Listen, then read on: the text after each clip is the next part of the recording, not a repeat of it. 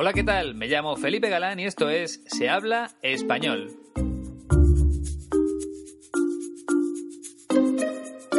Bienvenido, bienvenida al podcast número 30, en el que vamos a escuchar la voz de otro director de cine. Si recuerdas, hace ya algunas semanas tuvimos la oportunidad de aprender español con un director que se llama Pedro Almodóvar. En esta ocasión, el protagonista será un compañero suyo de profesión de nombre Alejandro Amenábar, que ha tenido la oportunidad de trabajar con algunos actores de Hollywood. Seguro que te suena su nombre, Alejandro Amenábar. Imagino que Alejandro Amenábar habrá probado alguna vez en su vida el cocido maragato del que os hablé en el programa anterior. Sin embargo, Fernanda y Diego, esa pareja de brasileños de la que os hablé, me han mandado un mensaje para confirmarme que ellos no lo probaron durante su viaje por España. ¿Y por qué no lo hicieron? ¿Por qué no probaron ese plato típico de León? Pues muy sencillo, porque me han explicado que ellos no comen carne, que son vegetarianos. Eso quiere decir que tampoco probaron la mejor carne del mundo, que curiosamente, y aunque pueda resultarte extraño, se encuentra también en un pueblo de León. Es una noticia que apareció en los periódicos españoles el pasado 22 de enero. Como siempre, te dejo el enlace en la descripción del podcast para que puedas leer la noticia completa. Y sí, según esta información, la mejor carne del mundo se puede comer en un pueblo de menos de mil habitantes que se llama Jiménez de Jamuz. Las dos empiezan con J y terminan en Z. Jiménez de Jamuz. Concretamente, esa carne la sirven en un restaurante de ese pueblo, de ese lugar, y fue la prestigiosa revista Time la que calificó la carne como la mejor del mundo. Nuestro amigo Salvo de Italia, que es un fiel oyente de este podcast, me dijo a través de Facebook que va a tener que viajar hasta León para conocer esa ciudad porque allí está todo lo mejor del mundo. Pero ya ves, Salvo, que no lo digo yo, que fue la mismísima revista Time, que es famosa en todo el mundo. Lo que sí que te puedo garantizar, porque lo he podido comprobar en primera persona, es que León es una ciudad fantástica para pasear, para tapear, para comer, para disfrutar de un buen vino si te gusta y por supuesto para aprender español en la escuela de mi amigo Iñaki. Ya sabes, www.15tc.es.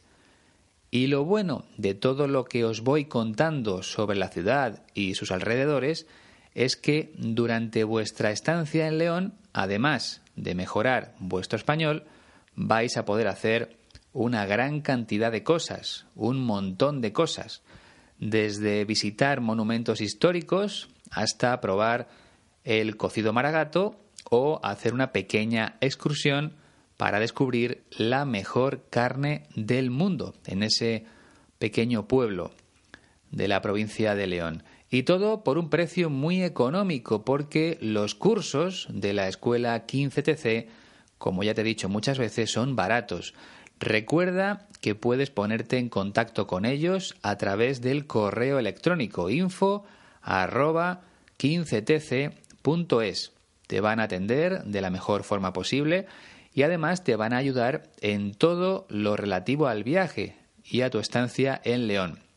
Si tienes cualquier duda, lo mejor es que hables directamente con la escuela porque se van a adaptar a todas tus necesidades. Y ya sabes que eres tú el que eliges o la que eliges tanto la duración del curso como el número de horas al día, dependiendo de lo que te apetezca. A lo mejor prefieres conocer más el entorno, los alrededores y dedicarle solo una hora al día al español. Perfecto, puedes hacerlo sin ningún problema en la escuela de mi amigo Iñaki. O todo lo contrario, ya que viajas hasta León, a lo mejor quieres aprovechar el máximo número de horas para aprender español. La escuela 15TC se adaptará a lo que tú necesites, a lo que tú les pidas.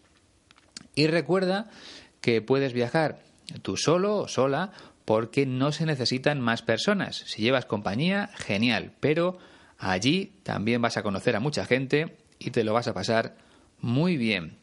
Así que adelante, ve a la descripción del podcast, pincha en el enlace a la página web y ponte en contacto con la escuela 15TC lo antes posible porque ya se acerca el buen tiempo. Vamos ya con más cosas interesantes en este programa número 30.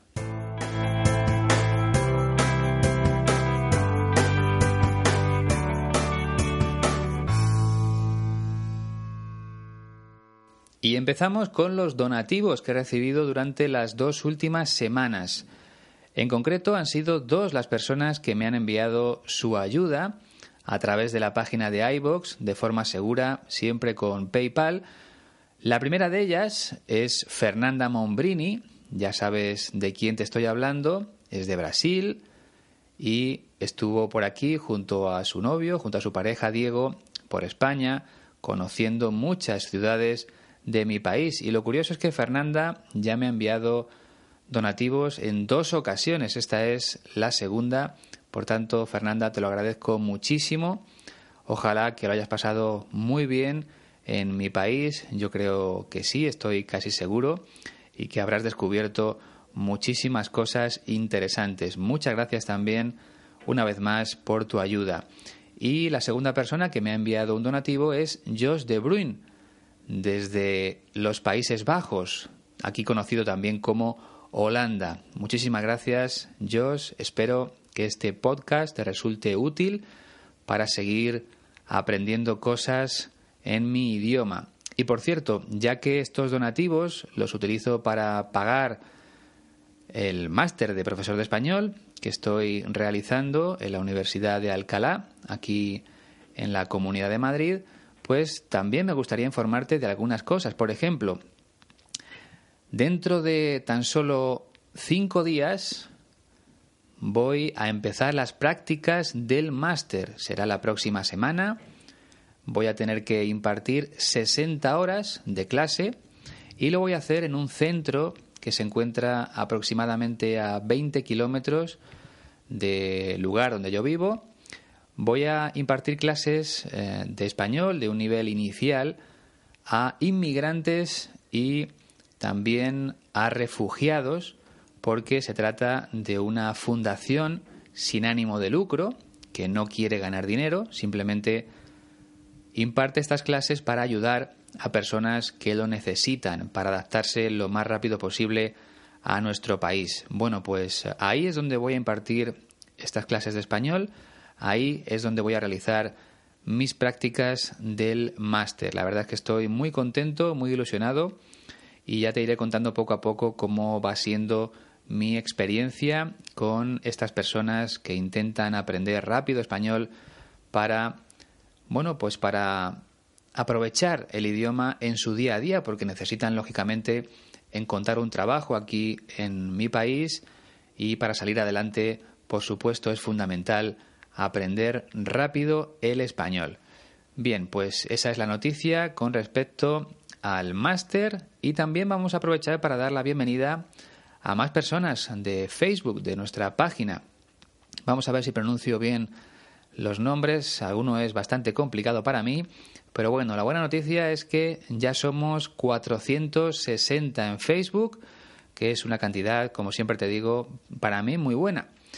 Los que se han incorporado últimamente son los siguientes. Vamos a ver. Jisun Lee, Bob Magnax, Misato Monji, Marit Iltama, Nada Asmar, La Rose Blanche, Joao Dutra, Alison Phoenix, El Gargari Simo, Nor Abbas, Daniel Flock, Hulapan Homeslip, o Julapan Johnslip, la verdad es que no sé muy bien cómo se pronuncia, y Piotr Sigiel. Este seguro que lo he dicho mal, porque además creo que debe estar relacionado con otra persona que cité hace dos semanas. Imagino que será, no sé si un hermano, un primo, alguien de la familia seguro porque tiene el mismo apellido. Si estás escuchando esto, Piotr, pues eh, puedes dejarme un mensaje ahí en Facebook, comentarlo y explicarme si es verdad que tienes algún parentesco familiar con el nombre que cité en el programa anterior. Bueno, no me enrollo más con este tema de Facebook. Vamos ya a hablar del gran protagonista del podcast número 30, Alejandro Amenábar.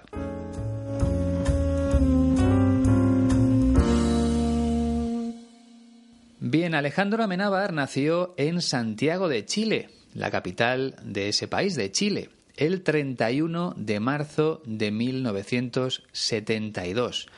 Por tanto, dentro de muy poco va a cumplir 45 años. Y entonces te estarás preguntando si es chileno, ¿por qué voy a hablar de él? Bueno, porque su madre es española y se trasladaron aquí, a España, cuando él tenía solo un año. De hecho, tiene la doble nacionalidad, hispano-chilena. Es de Chile, es chileno, pero también es español. Se ha criado aquí desde que tenía un año. Y lo curioso es que estudió su carrera universitaria en el mismo edificio que yo, en la Facultad de Ciencias de la Información de la Universidad Complutense de Madrid. Aunque, según parece, él no llegó a licenciarse, no llegó a terminar la carrera. Empezó a ser conocido tras rodar su primera película larga, largometraje, decimos aquí, largometraje, que es distinto al cortometraje o corto, porque tiene una duración mucho menor. El corto cuenta una pequeña historia en apenas 5 o 10 minutos, mientras que el largometraje, a lo que llamamos normalmente película, pues suele durar una hora y media como mínimo y se puede extender, pues no sé, hasta las tres horas incluso. Lo normal suele ser que las películas, eh, los largometrajes, duren entre una hora y media y dos horas. Si pasa de dos horas, decimos que es una película larga, más larga de lo habitual. Bueno, en definitiva, suelen durar aproximadamente eso, una hora y media, dos horas como mucho. Bien, decía que empezó a ser conocido tras rodar su primera película, que se llamó Tesis, y luego por cierto, esa película eh, la rodó en la misma facultad donde estudió la carrera, donde la estudié yo, en esa Facultad de Ciencias de la Información de la Universidad Complutense de Madrid. Por eso, cuando yo la vi, pues claro, me recordó mucho a mi época de estudiante. Esa fue su primera película y la verdad es que fue un gran éxito. Y luego han llegado otras cinco más. Abre los ojos, Los otros, Mar adentro Ágora y la última ha sido Regresión, que se estrenó en 2015 con actores como Ethan Hawke o Emma Watson, que son muy conocidos. Bueno, a mí, si me tengo que quedar con una de sus películas, lo haría yo creo que con Los Otros. Me gustó muchísimo esa película. Si recuerdas, la protagonizó Nicole Kidman. Creo que el título en inglés era The Others la verdad es que todavía no he visto su última película, Regresión, pero si tengo que elegir, me quedo con Los Otros. Bueno, lo que vamos a escuchar es el fragmento de una charla que Alejandro Amenábar mantuvo en el llamado Espacio Fundación Telefónica. Aquí habla sobre lo que significa trabajar en la industria del cine más importante del mundo en Hollywood. Vamos a escuchar el fragmento completo. Hay, una cosa muy buena que tienen los estadounidenses y Hollywood en concreto, y es que, creo, reconocen, aprecian y promueven el talento, venga de donde venga, y en, y en España hay mucho talento.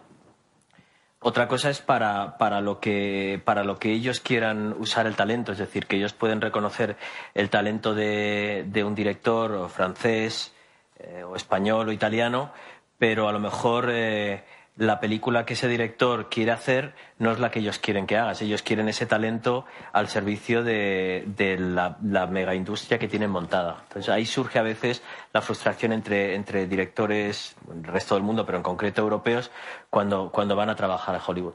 Muchos directores te dirán que, que hacemos la película eh, que queremos. a mí me gusta ver la película, me gusta hacer la película que me gustaría ver en las salas. Eh, como me considero espectador antes que director, eh, hago eso, la, película que a mí como espectador yo creo que disfrutaría. Y luego, por supuesto, esperas o rezas para que, para que eso conecte con, un montón de gente. Pero sí, hago, hago la película, creo que puedo decir razonablemente con todas mis películas, he hecho las películas para disfrutarlas yo. Creo que, que yo las disfrutaría, aunque curiosamente cuando he tenido que revisar mis películas, ahora para la, edición en Blu-ray, he tenido que revisar, hay más de una que no he disfrutado para nada viéndola. ¿Qué tal? ¿Te ha parecido fácil? ¿Difícil? En realidad repite varias veces la misma idea, pero bueno, ahora lo vamos viendo como siempre. Antes se me olvidó decir que Alejandro Amenábar ha ganado los premios más importantes en el mundo del cine. Por ejemplo, en, 2005 ganó el Oscar a la mejor película de habla no inglesa por Mar Adentro, que protagonizó Javier Bardem. Por cierto, esta, junto con Regresión, son las dos películas que no he visto de Alejandro Amenábar. Las otras las he visto ya todas, pero Mar Adentro y Regresión todavía no las he podido ver. Bien, decía, en 2005 ganó el Oscar y ese mismo año también ganó el Globo de Oro por la misma película, por Mar Adentro. Además, en España y en Europa también han reconocido su trabajo con varios premios. Bien, vamos ya a analizar el primer fragmento. Hay, hay una cosa muy buena que tienen los estadounidenses y Hollywood en concreto, y es que creo, reconocen, aprecian y promueven el talento, venga de donde venga. Y en, y en España hay mucho talento. Hay una cosa muy buena que tienen los estadounidenses y Hollywood en concreto. Alejandro Amenábar cree que las personas de Estados Unidos tienen algo muy bueno y específicamente, a ver si lo digo bien, específicamente, concretamente, la industria del cine. Es decir, en este caso habla de Hollywood. ¿Y qué es eso bueno que tiene Hollywood? Pues según nuestro director de cine, los estadounidenses reconocen, aprecian y promueven el talento, venga de donde venga. El talento es la capacidad para desarrollar un trabajo o una actividad de manera sobresaliente, incluso creativa. Ser capaz de hacer algo que destaque por encima del resto. Eso es tener talento. Hay personas que nacen con ese talento, con esa capacidad, sin embargo, otras necesitan trabajar mucho para alcanzarlo. Bien, entonces en Hollywood reconocen el talento, se dan cuenta rápidamente de quién tiene capacidad para el mundo del cine, aprecian ese talento, le conceden mucha importancia y lo promueven, lo promocionan, intentan explotar ese talento, venga de donde venga. Es decir, no les importa que la persona con talento sea extranjera, sea de otro país. Si demuestra poseer la capacidad necesaria para trabajar en la industria del cine, ellos te contratan porque siempre quieren a los mejores. Y concluye diciendo, en España hay mucho talento, hay muchas personas capacitadas para trabajar en el mejor sitio del mundo. Cuando hablamos de cine, Hollywood, por supuesto. Bien, vamos con el segundo fragmento. Otra cosa es para, para, lo que, para lo que ellos quieran usar el talento, es decir, que ellos pueden reconocer el talento de, un director francés eh, o español o italiano, pero a lo mejor eh, la película que ese director quiere hacer no es la que ellos quieren que haga. Otra cosa es para lo que ellos quieran usar el talento. Algo bien distinto es su objetivo. ¿Para qué quieren utilizar ese talento? Aquí se refiere a que en Hollywood están interesados en un tipo de cine muy específico, donde los efectos especiales son en ocasiones más importantes que la propia historia. Creo que está hablando de eso. Es decir, continúa, que ellos pueden reconocer a un director francés o español o italiano. En Hollywood pueden tener claro que son buenos, pero a lo mejor la película que ese director quiere hacer no es la que ellos quieren que hagas. O sea, en opinión de Alejandro Amenábar, en Estados Unidos quieren contar con los mejores directores, pero para realizar las películas típicas de Hollywood, no para darles libertad y que ellos hagan la película que deseen. Por cierto, como has podido comprobar, Alejandro Amenábar utiliza el subjuntivo para hablar de deseos que tienen que ver con otra persona. En este caso, en Hollywood quieren que los directores hagan, subjuntivo del verbo hacer, hagan las películas que ellos desean.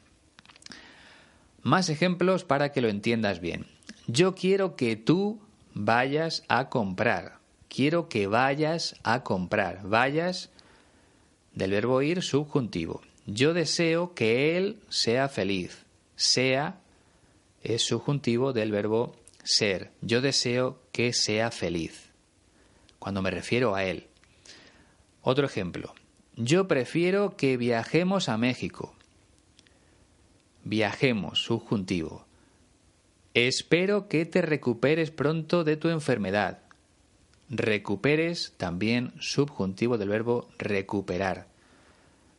Bueno, son ejemplos del empleo del subjuntivo cuando quieres expresar un deseo, pero para otra persona.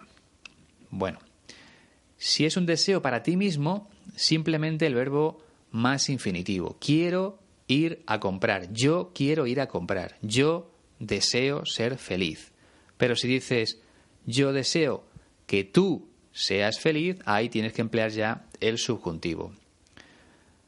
Prefiero viajar a México. Yo prefiero viajar a México, pero prefiero que tú viajes a México, subjuntivo. Bueno, son algunos ejemplos.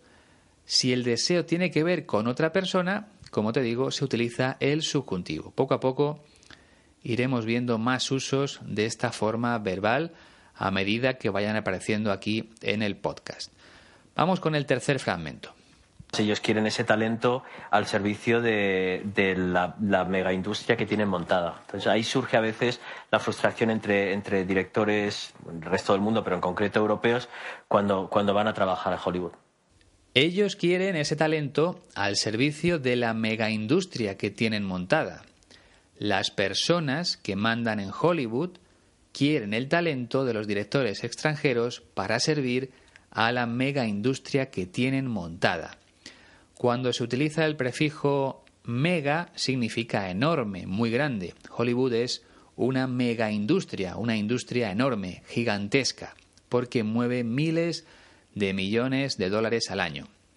Por cierto, cuando hablamos de informática, el término mega quiere decir megabyte, que equivale a un millón de bytes, si no estoy equivocado.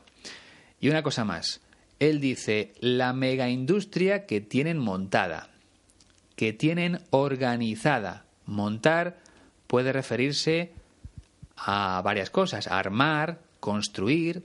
Voy a montar este mueble de IKEA. Esa tienda donde puedes comprar muebles, que creo que en inglés se dice IKEA. Bueno, aquí en España decimos IKEA. Voy a montar este mueble de IKEA. También puede utilizarse con el sentido de organizar, como en este caso la industria que tienen organizada o montada. Y por supuesto el verbo montar también se usa como sinónimo de conducir. Voy a montar en bici, voy a montar en moto, en coche o incluso voy a montar a caballo. Vale, seguimos con Alejandro Amenábar. Ahí surge a veces la frustración entre directores del resto del mundo, pero en concreto europeos cuando van a trabajar a Hollywood. Ahí surge, ahí nace el problema, porque los directores europeos quieren trabajar en Hollywood porque allí pueden rodar películas con un presupuesto mucho más alto que en sus países, con más dinero que en Europa. Sin embargo, tienen que seguir las indicaciones de las personas que aportan ese dinero. No cuentan con la libertad necesaria para realizar las películas que ellos querrían. Amenábar habla de frustración, que es un sentimiento muy parecido a la tristeza, a la decepción, a la desilusión, porque en realidad no pueden cumplir sus verdaderos sueños. Al final terminan frustrados. Trabajar en Hollywood, podemos decir, tiene una parte buena, que ganas más dinero, y una mala, que estás obligado a cumplir las órdenes de los que ponen ese dinero, de los productores de la película. Venga, vamos ya con el cuarto fragmento. Muchos directores te dirán que, hacemos la película eh, que queremos. a mí me gusta ver la película, me gusta hacer la película que me gustaría ver en las salas. Muchos directores te dirán que hacemos la película que queremos.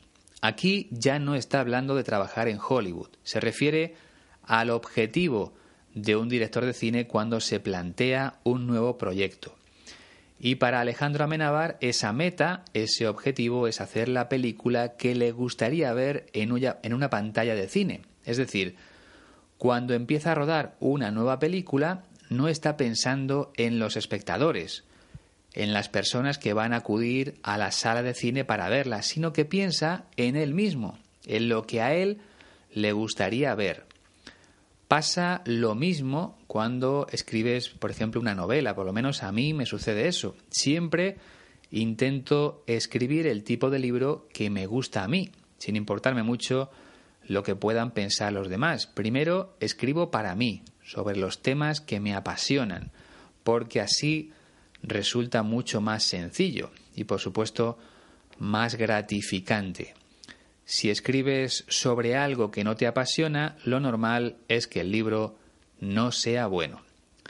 Bien, pues a Alejandro Amenábar le pasa lo mismo cuando intenta abordar un nuevo proyecto en forma de película. Vamos con el quinto fragmento ya. Como me considero espectador antes que director, eh, hago eso, la, película que a mí como espectador yo creo que disfrutaría. Y luego, por supuesto, esperas o rezas para que, para que eso conecte con, un montón de gente. Como me considero espectador antes que director, hago eso, la película que a mí, como espectador, yo creo que disfrutaría. Aquí insiste en esa misma idea. Antes que director, Alejandro Amenábar se considera espectador. De hecho, él quiso convertirse en director de cine porque le apasionaban las películas y por esa razón siempre intenta hacer el tipo de película que a él le gustaría ver en las pantallas de cine. En realidad ha repetido lo mismo de antes pero con otras palabras. Y después añade, y luego por supuesto esperas o rezas para que eso conecte con un montón de gente. Una vez finalizada la película, esperas o rezas, deseas que el producto final que esa película conecte con un montón de gente. Un montón, ya sabes, significa mucha gente. Y el verbo conectar aquí significa llegar a muchas personas y que todas ellas sientan algo al ver tu película. Eso es conectar, compartir sentimientos. Si tú conectas con una persona es que te llevas bien con ella, porque compartís sentimientos. Bien, estamos ya en el sexto y último fragmento. Pero si hago, hago la película, creo que puedo decir razonablemente con todas mis películas, he hecho las películas para disfrutarlas yo. Creo que, yo las disfrutaría, aunque curiosamente cuando he tenido que revisar mis películas, ahora para la, edición en Blu-ray, he tenido que revisar, hay más de una que no he disfrutado para nada viéndola. Pero si hago la película, creo que puedo decir razonablemente con todas mis películas. He hecho las películas para disfrutarlas yo. Es un poco lío esta frase, pero vuelve a repetir la idea anterior. Él hace las películas para disfrutarlas como espectador. Creo que yo las disfrutaría, dice. Y luego realiza una pequeña confesión. Aunque, curiosamente, cuando he tenido que revisar mis películas, ahora para la edición en Blu-ray, hay más de una que no he disfrutado para nada viéndola. Parece que últimamente ha tenido que volver a ver sus películas porque iban a ser lanzadas en formato Blu-ray y con alguna de ellas no ha disfrutado nada, quizá porque ha pasado ya mucho tiempo y ahora mismo le parece que están incluso mal hechas. Lógicamente, con el paso de los años no harías la película de la misma forma, porque ya tienes más experiencia y seguro que la harías incluso mejor. A eso se refiere aquí Alejandro Amenábar. Bueno, vamos a escucharlo todo completo una última vez. Hay, hay una cosa muy buena que tienen los estadounidenses y Hollywood en concreto, y es que, creo, reconocen, aprecian y promueven el talento, venga de donde venga. Y en, y en España hay mucho talento. Otra cosa es para, para, lo que, para lo que ellos quieran usar el talento, es decir, que ellos pueden reconocer el talento de, de un director francés eh, o español o italiano, pero a lo mejor eh, la película que ese director quiere hacer no es la que ellos quieren que hagas. Ellos quieren ese talento al servicio de, la, mega industria que tienen montada. Entonces ahí surge a veces la frustración entre, directores del resto del mundo, pero en concreto europeos, cuando, cuando van a trabajar a Hollywood.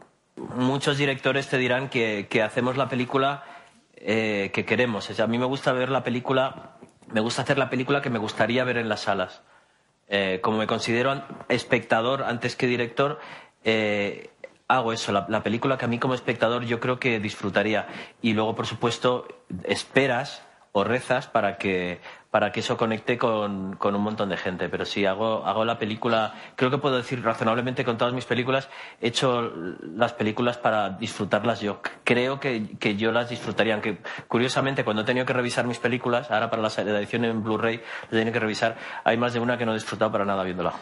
Antes de despedirme, tengo que contarte varias cosas. La primera es que una oyente de Japón me dijo a través de la página de Facebook del podcast que la marca de coches y de motos Honda, recuerdas que hablé de ella en el programa dedicado al piloto Marc Márquez, bueno, pues Honda en realidad se pronuncia Honda. La persona que me lo dijo se llama Ayumi Saito. Muchísimas gracias, de verdad. Me encanta que participéis porque este programa es de todos vosotros y aprendemos entre todos. Por ejemplo, ya sabemos que en Japón Honda, como decimos en España, se pronuncia Honda. Muchísimas gracias a nuestra oyente Ayumi Saito. Más cosas. Otra amiga del podcast, Corina, me ha pedido que a través del correo electrónico que explique la diferencia entre más que y más de. Más que y más de. Bien, Vamos a intentar explicarlo de una forma breve. Más que se utiliza para comparar. Por ejemplo, un amigo te dice, tengo un millón de euros guardados en el banco. Y tú le respondes, pues yo tengo más que tú. Yo tengo más que tú. Y tiene el mismo sentido cuando introduces un adjetivo justo en medio. Por ejemplo, mi perro es más bonito que el tuyo. Estoy comparando la belleza de mi perro con la belleza del tuyo. Mi perro es más bonito que el tuyo. Más ejemplos. Mi coche es más rápido que el tuyo. Mi coche alcanza una velocidad más alta que el tuyo. Y luego tenemos más de que suele utilizarse para hablar de cantidades, de números. Por ejemplo, tengo más de 100.000 euros en el banco. Tengo más de 100.000 euros en el banco. Más ejemplos. Había más de mil personas en el concierto. El número de personas superaba las mil. Si le pones delante un no, equivale a como máximo. Por ejemplo, no tengo más de mil euros en el banco. Como máximo tengo mil euros en el banco. Otro más. Mi coche no consume más de 5 litros de gasolina cada 100 kilómetros. Como máximo gasta 5 litros. No consume más de 5 litros, como máximo. Bueno, he hablado solo de lo más general, pero como siempre hay casos particulares, Corina. Si hay alguno que no entiendas, dímelo y lo explicamos en el próximo programa. Bien, pues eh, ahora sí, ya estamos llegando casi al final de este podcast número 30 y es muy importante que si te resulta útil, si te gusta, realices una valoración en la plataforma donde lo estás escuchando, en iTunes, en iBox, donde sea. Y si puedes dejar un comentario, mucho mejor. Darle a me gusta es fundamental. Esas cosas me ayudarían bastante. Además, si quieres ayudarme con el máster, ya sabes que puedes realizar un donativo a través de la página de iBox de forma segura con PayPal. Te dejo el enlace como siempre en la descripción de este podcast. Y hoy me quiero despedir de una forma muy especial, con la canción que ha compuesto e interpretado otra oyente del podcast. Se llama Claudia Giulietti, es italiana, pero ha escrito un tema en español y como te decía, también lo canta ella misma. Por tanto, qué mejor forma de terminar este podcast. Ya compartí el enlace en Facebook porque es importante ver el vídeo, ya que cuenta con subtítulos en español. De todas formas, os lo dejo también en la descripción del podcast. Enhorabuena, Claudia, y espero tener más noticias sobre tu música dentro de muy poco. Os dejo con su canción titulada Y esa. Ha sido un placer. Como siempre, hasta la próxima. Tú llegaste en mi vida con un movimiento extraño. El brazo se movía resorte, se cortaba el pensamiento. Compañía no deseada, intrusiva y dominante cada noche y cada día el trastorno era constante. En un juego interminable, tiritera caprichosa, te mostrabas y te escondías en dolores y alegrías. Te quedabas en sangre mientras lejos te quería. Yo tan frágil e insegura, era siempre menos mía. Ya más ya nunca más ese vacío. Basta ya está sentirme menos, ya nunca más con el tiempo estaba claro que no eras tú el problema. En mí misma encerrada me quedaba siempre sola. Diferente me sentía envuelta en mi dolor. De mis sueños caducados amargo era el sabor. Ya nunca más juicio, ya nunca más buscar afuera, basta con verte alucinado,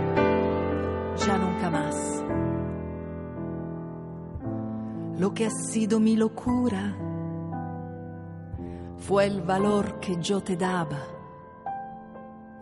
tú mi tiempo consumías, sin enterarme lo que dabas. Y ahora no te temo más, eres un hecho marginal. Pronunciar tu nombre ya, epilepsia, ¿qué más da? Ahora estoy en mi presente libre de cualquier juicio. Eres de mí solo una parte, ya lo sé. Ahora estoy en mi presente, libre de cualquier juicio.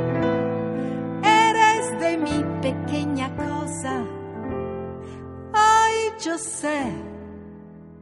encontrar dentro de mí.